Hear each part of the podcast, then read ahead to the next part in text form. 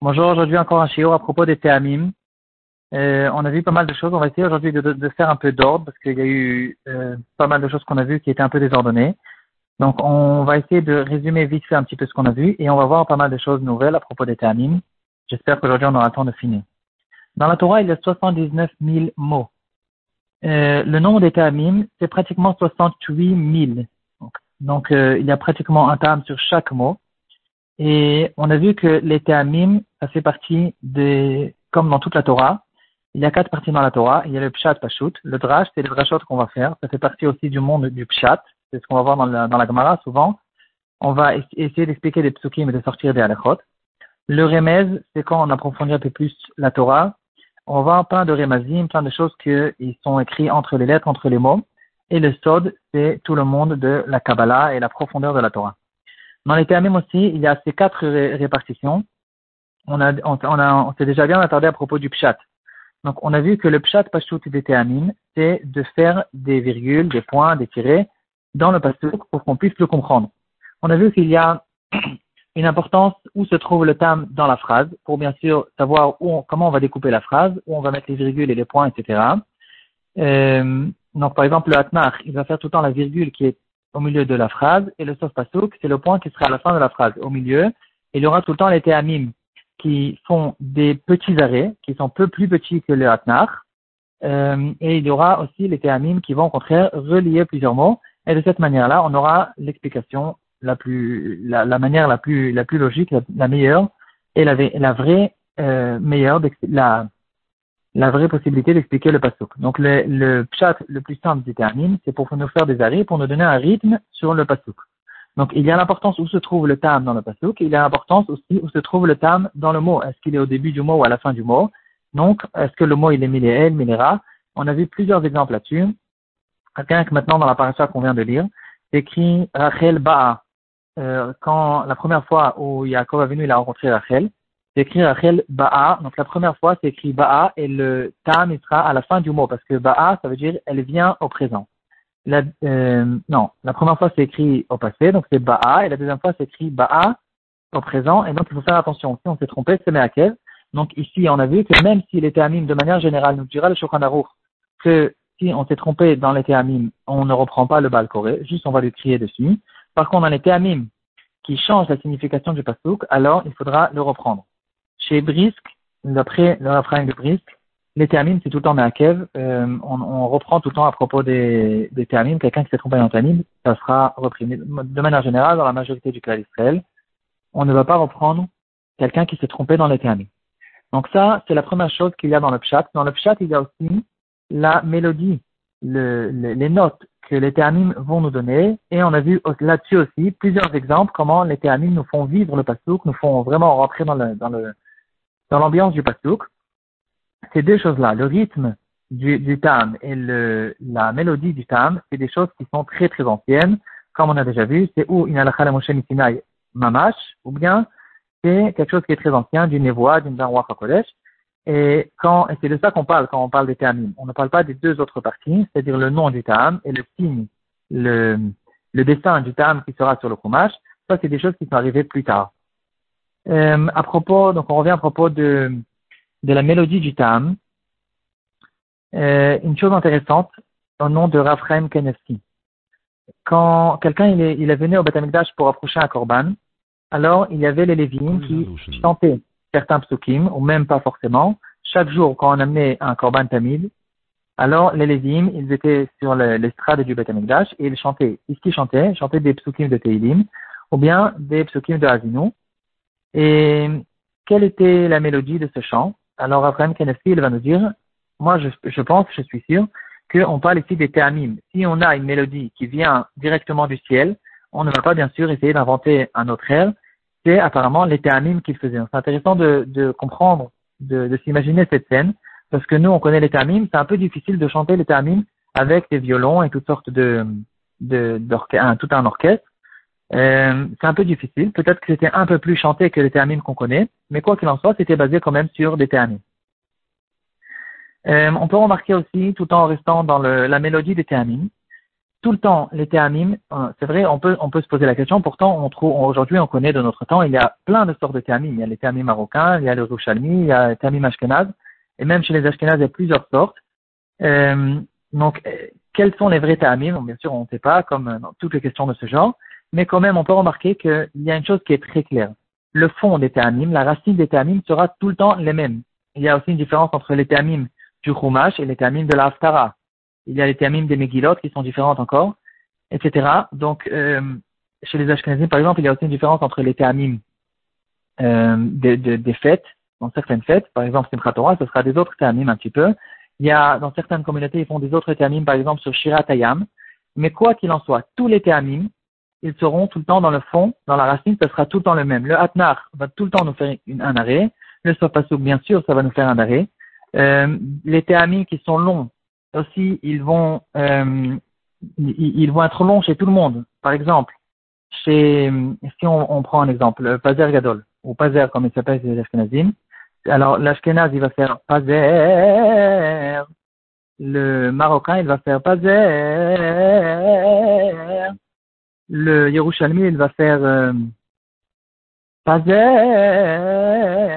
On remarque que chez tout le monde, c'est plus ou moins la même chose, c'est la même idée. Il y a les termines qui sont longs, les termines qui sont courts, les termines qui freinent, les termines qui, qui relient, etc. Chez tout le monde, ce sera la même chose. C'est juste le genre, euh, bien sûr, euh, qu'il va changer, mais, mais pas dans le fond. On a vu aussi que euh, on a retrouvé des très anciennes notes qui se sont qu'on a retrouvées dans la Gnisa de Caïr. C'est intéressant de remarquer quelles sont les notes, quel était le minage ancien. donc voilà, tout ça c'est un petit peu à propos de la mélodie, de l'air des termines. Maintenant, on passe dans le monde du drash. Dans le monde du drash, on a vu un exemple, un seul exemple que j'ai trouvé. Comment on fait un drash, on sort une halakha carrément de, de, de, de, de la manière où les termines vont nous faire couper le pasouk. On a vu le pasouk qui dira lotignovo, lotekrachashu, lotishakou, jibamito. Et puisque le, frein, l'arrêt, il sera sur lotignovo, donc on a appris de là, lotignovo, vous ne volerez jamais, même de goïm. Et par contre, la fin du pasouk, c'est que Ishba chez les Goïm, ça sera permis de, entre guillemets, de tricher, de ne pas lui rendre une dette que je lui dois, une monnaie ou quelque chose comme ça, parce que la fin du Pasuk fait référence que à Ishba mais le début du Pasuk, c'est Lotiknovu, point virgule, et on parle de, de, de, tout le monde. On monte dans le monde du Remez. Et ici, on va voir plein, de choses très intéressantes. Il y a des Remazim à propos du nom du Tam, les noms des Théamim et on va voir même un exemple à propos de la forme du Tam. Sur les noms des Théamim, j'ai chez moi un livre qui s'appelle Ta'amé à Théamim d'un Salmit Racham qui habite à Bâle, en Suisse. Euh, un livre entier où il va, dans l'introduction, il va nous donner euh, quel, quel, est le fond, quel est chaque Tam, qu'est-ce qu'il veut dire, qu'est-ce qu'il est intéressé de nous apprendre dans le Passouk. Et pendant tout le livre, il va nous euh, ramener plein de centaines d'exemples à propos de, de ces choses-là. Donc, je, je, lis un petit peu de, de l'introduction. On va donner un petit peu quelques exemples, parce qu'on ne peut pas s'attarder. On va voir quelques, quelques exemples les, plus intéressants. On, on s'est bien un petit peu attardé dans le chiot précédent à propos de Chalchelet. Ça aussi, ça fait partie du monde du remède. Il n'y a que, fois, que quatre fois Chalchelet dans toute la Torah. Et Chalchelet voudra, voudra tout le temps dire euh, quelqu'un qui s'est attardé, un attardement qui est très long, comme on a vu à propos de l'autre qui essaie de sauver ses choses. Alors, c'est écrit Vait Mama, il a tardé, donc sur le mot Vait Mama, c'est le plus logique, on met un Shalchelet. Donc, je prends dans le livre, c'est écrit, euh, les règles seront comme celle-là. Monach Ravia, les noms des Théamim, euh, c'est un Ashkenaz, donc il a écrit les, noms, les noms en Ashkenaz, mais en gros, c'est plus ou moins la même chose. Euh, par exemple, Monach Ravia, il va s'appeler Monach Revi'i, je pense, chez les Sfaradim. Euh, non, aussi Ravia, Ravia, ouais, aussi Ravia. Euh, Munach Ravia veut dire en général quelque chose qui est dans le numéro 4. Ravia, c'est Arba. Euh, donc, ou on parle de quelque chose qui est numéro 4, ou bien euh, quelque chose qui est sur place. On, pense qu'il est censé avoir un déplacement et le passou qui nous dit non, attention, ici, il reste sur place. Non, c'est-à-dire quelque chose tout le temps dans le chiffre 4 qui reste sur place. Munach Revia, si c'est que Revia, c'est le chiffre 4. Kadma Ve'azla, c'est euh, quelque chose qui a accéléré, qui est arrivé avant son temps. Euh, Ma'apar, il y a un terme qui s'appelle Ma'apar, c'est quelque chose, un homme ou quelque chose qui a été, euh, qui, qui, a été mis à l'envers, qui, qui, a, qui est anormal, qui est à l'envers de sa normalité. Zakef Katon, c'est en général quelqu'un qui est Zakef, Katan, qui était au début petit, et il a été Mizakef, il s'est relevé. Par exemple, il est devenu riche, il a une grande bracha, euh, il est devenu Bechor, il est devenu plus grand, plus important que d'autres. C'est ça, Zakef Katan. Zakef Gadol, c'est aussi, en général, la même chose, c'est quelqu'un qui est euh, monté de sa darga encore plus grand. Euh, peut-être encore plus fort que Zakef Katan. Darga Tevir, c'est Darga Tevir, ça veut dire un escalier ou un, quelque chose qui s'est qui s'est cassé. Un Darga Tevir, c'est quelqu'un qui qui s'est cassé. Un escalier, en fait, la traduction de Darga Tevir veut dire euh, une cassure. Et aussi euh, tout le temps. Ça, c'est quelque chose qu'on peut vraiment remarquer. C'est très c'est très mis en relief cette chose-là tout le temps. Quand maintenant que je vous ai dit ça, vous pourrez remarquer. Quand on va lire des psukim, il y aura un Darga Tevir. C'est très remarquable que c'est quelqu'un qui fait une avera, quelqu'un qui est tombé, quelqu'un qui s'est cassé, quelqu'un qui est mort c'est ça en général sur Darga Tevir. Ou bien Tevir tout seul aussi, la même chose. Azla Geresh, c'est euh, Azla, il est parti, Geresh, et il a été renvoyé. Donc Azla Geresh, c'est quelqu'un qui a été renvoyé, qui est parti d'un endroit à un autre. Gershaim, c'est aussi. Euh, Shne Gerishim, c'est quelqu'un qui a été renvoyé. Et sur ça, justement sur Gershaim, on va ramener euh, une histoire très intéressante. Et on va ramener aussi quelques exemples là-dessus. Donc on commence par l'histoire, c'est toujours plus intéressant. C'est l'histoire d'un juif il y a euh, quelques centaines d'années euh, qui faisait du commerce avec son pari. Et un jour, il a fait du commerce à de Pessah, il a fini une affaire, et le pari, il lui a proposé un verre de bière.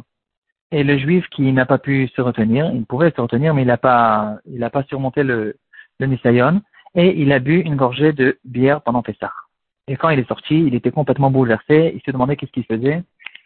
Euh, qu'est-ce qu'il pouvait faire maintenant pour avoir une capara On sait que quelqu'un qui mange du khamet pendant Pessah, euh, c'est vraiment un chayav karet, il, est retranché. Et lui, il se demandait qu'est-ce qu'il allait faire. Il a été chez le Rav de sa ville, c'était le Shoel Moshiv, un des, un acronymes.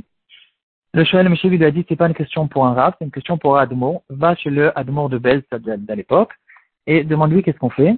Et je t'en prie, quand tu lui auras demandé quel est ta capara, demande-lui quelle est la source, quelle est la référence dans laquelle il a trouvé que, que c'est ça sa capara. Alors bon, euh, il voyage chez le Admon de Belle et vraiment il était complètement cassé, il lui a raconté l'histoire, il a dit que ce que je fais maintenant? Admon de il a dit, écoute, tu prends toutes tes affaires, tu vends tout et tu déménages en Eretz Israël, tu, changes de, tu, tu changes de, tu changes d'endroit complètement et tu vas en Eretz Israël et le juif qui il essayait de, de s'habituer à l'idée, il a demandé, euh, c'est pas moi qui demande, mais quand même mon rave demande que d'où où est la source de cette de ce psaque où on a vu que quelqu'un qui a mangé du khamet, il fait une galoute et ça va lui donner une capara. Et le demande de base, il va lui dire, fais attention, c'est écrit des centaines, au moins des dizaines de fois, Venichreta dans la Torah, quelqu'un qui est chayav karet, et jamais c'est écrit Venichreta avec les termines de Shne Gerishim. Il y a une seule fois dans la Torah, c'est écrit Venichreta. C'est à propos de quelqu'un qui mange du Hamet pendant Pessah, c'est écrit Venichreta, et là-dessus, on fait Shnegirishim. Et Shnegirishim, comme on a vu ici, c'est quelqu'un qui a été renvoyé. Donc là, la Torah nous apprend que c'est vrai qu'il a un Chiyuv Karet, mais ici, exceptionnellement, différent, ce qui est différent de tous les Chiyuv Karet, il peut être renvoyé, donc il se fait une galoute et il sera, euh, il aura une capara de son karit. Il revient chez, non, chez lui à la, dans, la ville, il, il revient chez son rave, le Shoel Omeshiv, et il lui raconte l'histoire, il donne aussi la source de cette halakha. Le Meshiv, tout de suite, il a ouvert un chumash et il s'est mis à vérifier dans toute la Torah est-ce qu'il y a un autre endroit où c'est écrit Venichreta avec Shnei Il lit, il lit, il lit, jusqu'à qu'il ait trouvé dans Parashat est mort à propos de quelqu'un qui fait un korban alors qu'il est tamé. C'est écrit aussi Venichreta et là-bas aussi c'est écrit Venichreta avec deux, deux Alors, euh, il ne savait pas quoi faire. Il a été chez ce juif, il a dit, c'est très bien, donc maintenant tu te prépares à partir, mais avant que tu partes, tu revoyages chez le de Bed et tu lui demandes, pourtant, dans Parachat est mort, euh, je l'ai ouvert, c'est à peu près dans, si je me rappelle bien, c'est euh, Vaikra Kavbet Gimel. Euh, c'est vers le début de la paracha, il lui a dit c'est écrit Venechita aussi une deuxième fois dans la Torah, donc pourquoi tu as dit que c'est écrit qu'une seule fois? Alors le Admon de Bez, il lui a dit regarde, ouvre Rashi, et Rashi pose cette question. Et là, c'est vraiment incroyable de voir cette chose-là.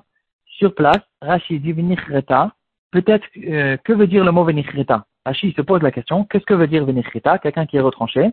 peut-être ça veut dire que quelqu'un qui doit partir de à droite à à gauche, qui doit partir d'un endroit à l'autre, et c'est ça ce que ça veut dire Venicheta, et Rashi dit non, Kamash Malan, Ani Hashem, la fin du passage c'est Ani Hashem, Hashem il se trouve de partout, donc ça sert à rien que tu partes d'un endroit à un autre. Et ici la question se pose, pourtant c'est écrit des dizaines de fois Venicheta avant et après, et le seul endroit où Rashi il euh, pose la question que veut dire le mot Venicheta, il a besoin de nous expliquer, c'est qu'à cet endroit-là que j'ai une avamina de dire que Venicheta veut dire un galout. Et euh, pourquoi Rashi pose cette question justement là-bas? Et c'est pour ça que Rashi pose là-bas parce que c'est écrit euh, Venicheta avec Shnegerishim et Rashi il nous dit ne pense pas que ici qui veut dire le karet qui peut être transformé en galout. Ici c'est non, Ani Hashem, le karet ne, ne, sera pas transformé en galout comme dans tous les endroits du karet. Et le seul endroit qui reste que Venicheta est transformé en galout parce que euh, c'est euh, à propos de Pessah. Euh, à propos de Shalchelet, on a déjà vu. On, a, on, va, donner deux exemples à propos de Kadma Vazla Revi, de très beaux piroshim qu'on a reçus du Gaon de Vilna, qui est en fait la base du, livre que j'ai devant moi. Et le Gaon de Vilna va nous dire Kadma Vazla Revi, ça veut dire il a été avancé, devancé, le quatrième. Euh, il y a un passage qui dit au début de Parashat Vayigash, le premier passage, Vayigash Elav Yehuda Vayomer, Yehuda qui se rapproche de Yosef et il essaye de sauver Binyamin de, de Yosef. Et c'est écrit les termines, Vaïga Shelav Yehuda, c'est Kadma Vazla, Revi, Monarch Segol. Et le grand du Bina, il va nous dire, le passage qu'il a, les termines, ils sont en train de poser une question et de répondre. Vaïga Shelav Yehuda, on se pose la question pourquoi c'est Yehuda qui s'approche de Yosef et c'est pas Reuven qui est le premier des frères. Et, le, donc c'est ça la question. Kadma Vazla, Revi, pourquoi c'est le, quatrième, Yehuda, qui s'avance et qui devance devant tous les frères? Et la réponse, elle est Monarch Segol, parce que il a mis à Yaakov, il lui, a, il lui a déposé, chez, il a déposé chez Yaakov tout son Olamaba qui est considéré comme Am Segula, comme Segula. Donc, il a déposé tout son Segol, son Olamaba pour pouvoir, pour être garant de Yosef, et c'est la raison pour laquelle c'est le quatrième qui devant.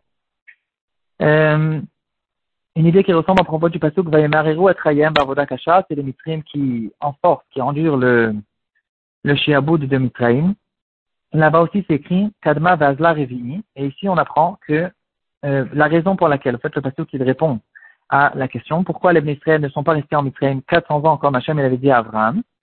Et la raison qu'on va dire, c'est parce que le Shiboud il était tellement difficile que ça a devancé. C'est pour ça que euh, le pasteur qui dira Kadma Vazla Revi'i, les 400 ans, donc le Revi'i fait référence au 4, numéro 4, Kadma Vazla, ils ont été devancés à cause du Vaimerero et Trayem. On va donner maintenant un exemple sur Munach Zarka, Munach Segol. Euh, c'est écrit à, euh, ici, ici, il y a une rachat intéressante. On va voir trois endroits où c'est écrit Munach Zarka, Munach Segol, et ces trois endroits-là, en fait, ils sont dans le fond, dans la racine, c'est les mêmes. C'est écrit à propos de la création du ciel, Vaya Rakia, c'est écrit Munach Zarka, Munach Segol. Euh, donc on voit que quand Hachem il a créé le ciel, on dirait que dans le fond, dans le dans les Olamot c'est Monarch Zarka, Monarch Segol, c'est ça les Théamim qui sont adaptés. À un autre endroit, on voit Monarch Zarka, Monarch Segol, c'est écrit Vaya Lachem Metitit, quand on donne la mitzvah de Titiot. Donc ici, on, reconnaît le rapport que les Chachamim nous ont fait, quelqu'un qui a des Titiot, il se rappelle du ciel et du fait à Kavod. Donc on voit le rapport entre le ciel et les Titiot. La troisième fois, va y avoir Hashem Alpana Vaikra, les Yud Gemel Midot, ici aussi on retrouve la même, la même idée, comment le ciel et la terre sont, euh, sont renoués l'un avec l'autre, Hachem nous montre, il, a montré à Moshe comment on fait les Gimel Midot pour euh, faire des, des qui soient tout le temps acceptés. Maintenant, on passe à la forme du Tam, donc tout le temps dans le monde du Remez. La forme du Tam, ici j'ai trouvé un exemple, euh, j'ai jamais entendu un autre exemple plus que ça. Euh, on fait une rachat carrément sur la forme du Tam. Écrit à propos des filles de Tlofrad, qui racontent à Moshe Rabbeinu que leur père, il est Niftar. Et, et les filles de, de Tlofrad a dit, elles disent à Moshe, il n'est pas mort à cause de Korach, toute l'histoire de Korach, il n'était pas contre Moshe avec Korach, il est mort avec une faute personnelle. Et là, il y aura une marque dans la Gemara. Certains diront que c'était le Mekoshesh qui a été Mechalel Shabbat, et d'autres diront que euh, il est mort avec les serpents. Quand les bénéficiaires se sont plaints, il y a les serpents qui sont arrivés. Et ici, il y aura un des Mefarshim qui dira, sur le mot Avinu, il y a un Zarka. Zarka, il a une forme de serpent, c'est comme un crochet comme ça dans les deux sens. Euh, et ça fait référence justement au serpent. Quand il est mort, il est mort à cause d'un serpent. Euh, dans le monde du c'est, euh, on a déjà vu dans le, au nom du Zohar Kodosh qui fait des remazim incroyables à propos de, des théamim. Euh, sur ça, on va pas tarder parce que j'ai du mal à parler sur des choses que je comprends rien. Donc, euh, il faut juste savoir, en tout cas, que c'est quelque chose qui existe dans le Sod, dans le, le, monde du Sod. Il y a des choses très très grandes à propos des théamim. Euh, on a vu qu'il y a quatre, de, euh, degrés. Il y a les théamim. En dessous de ça, il y a les tagim. En dessous de ça, il y a les voyelles, pardon, il y a les théamim, les voyelles, les tagim et les mots. Donc tout ça, c'est au-dessus des mots. Les mots, c'est euh, euh, quelque chose pratiquement de, de terrestre qu'on peut nous comprendre, mais il y a des choses qui sont encore beaucoup plus profondes, beaucoup plus grandes. Pour finir, on va donner deux exemples. On ne peut pas parler des théamim sans parler de Ta'am Elion et Ta'am Tarton qu'il y a sur la Seret Adibrot et encore quelque chose qui s'appelle Ta'am Emet. Avec ça, on va finir. Ta'am Emet, c'est des termines spéciaux qu'il y a sur trois sfarim dans le Nar, euh, dans les Ktuvim. Sefer Iov, Sefer Mishle et Sefer Teilim. Donc, Iov, Mishle, Teilim, c'est Emet. Eux, ces trois-là, ils ont des termines qui sont différents de tout le Tanakh. Les termines, ils sont extrêmement différents. Euh, tout, en fait, tous les termines sont différents. Par exemple, même le Hatnar, qui est dans tout le Tanakh, le Hatnar veut dire la virgule qui sera au milieu du Pasuk, qui coupe le Pasuk en deux. Là-bas, le Hatnar veut dire autre chose. Donc, le, les, les termines sont complètement différents. Nous, euh, on a complètement oublié comment chanter ces termines, de quoi ils ont l'air, comment les faire. Il n'y a que les, les thémanim, ils ont encore une massorette là-dessus. Euh, donc ça, c'est ce qu'on appelle les tamé emet. Maintenant, on passe au tam elion vetam tarton. On peut remarquer que dans les aseret adibrot, qui se trouvent dans Parashat Yitro et dans Parashat Vaitranan, il y a deux possibilités de théamim. Il y a les, théamim normaux, ce qu'on appelle tam tarton, et il y a le tam elion. Ici, on va voir des différences dans les, dans les minagim. Les thémanim, ils vont tout le temps lire avec le ta'amelion. Les sfaradim, ils vont lire, quand on va lire euh, tout seul, par exemple, quand on va lire Shnei Mikra Vechatargum, on va lire les ta'amim tarton, et quand on va lire en public, dans le tibour, on va faire le ta'am Chez les Ashkenazim, on fait le ta'am que à Shavuot, donc, donc euh, que dans Parashat Yitro, parce que à Shavuot, on lit Parashat Yitro. Et euh, mis à part ça, même quand on va lire dans le Tibour, par exemple, quand on arrive à Parashat Yitro ou Parashat Vaitranan, on va lire même en Tibour dans le Tam Atarton. Et là, en fait, la question qui se pose, pourquoi, d'après les Ashkenazim, il y a un Elion dans Parashat Vaitranan Pourtant, Parashat Vaitranan, on lit tout le temps avec le Tam Atarton. La réponse, elle est intéressante et surprenante. Euh, il y avait un moment où on utilisait les Elion, même dans Parashat Vaitranan, c'était à l'époque du Beth Amikdash, où le, clan Israël se rassemblait tous les sept ans, l'année qui, euh, qui suivait l'année de la Shemitah.